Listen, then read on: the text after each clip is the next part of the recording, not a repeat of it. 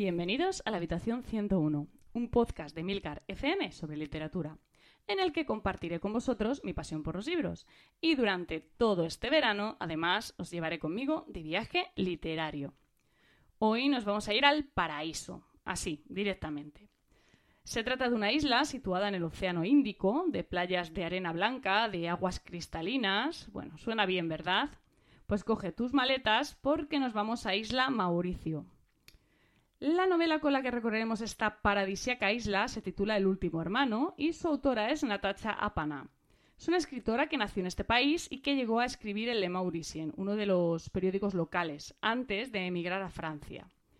Y es que, por si no lo sabíais, en el siglo XVIII la isla fue colonia francesa y pasó a llamarse Ile-de-France, aunque en 1810 la perdieron a favor de los británicos.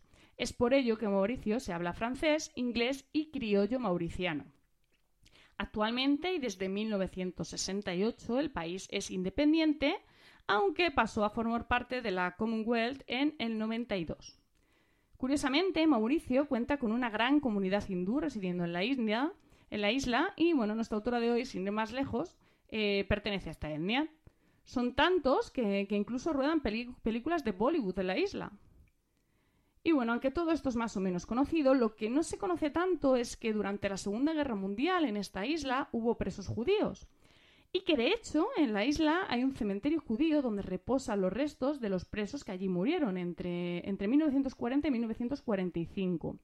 Estamos hablando de, de 1.500 judíos exiliados que trataban de llegar a Eretz, en Israel, pero bueno, por una serie de circunstancias acabaron en una cárcel de Mauricio.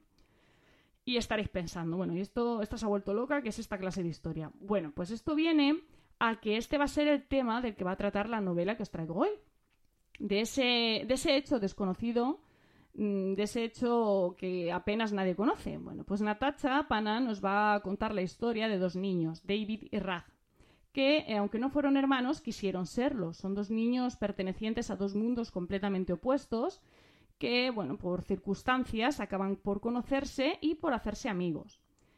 Eh, la escritura de Natacha Apana es bastante fresca, es muy rica en descripciones, es, pero es, a la vez es práctica y muy efectiva.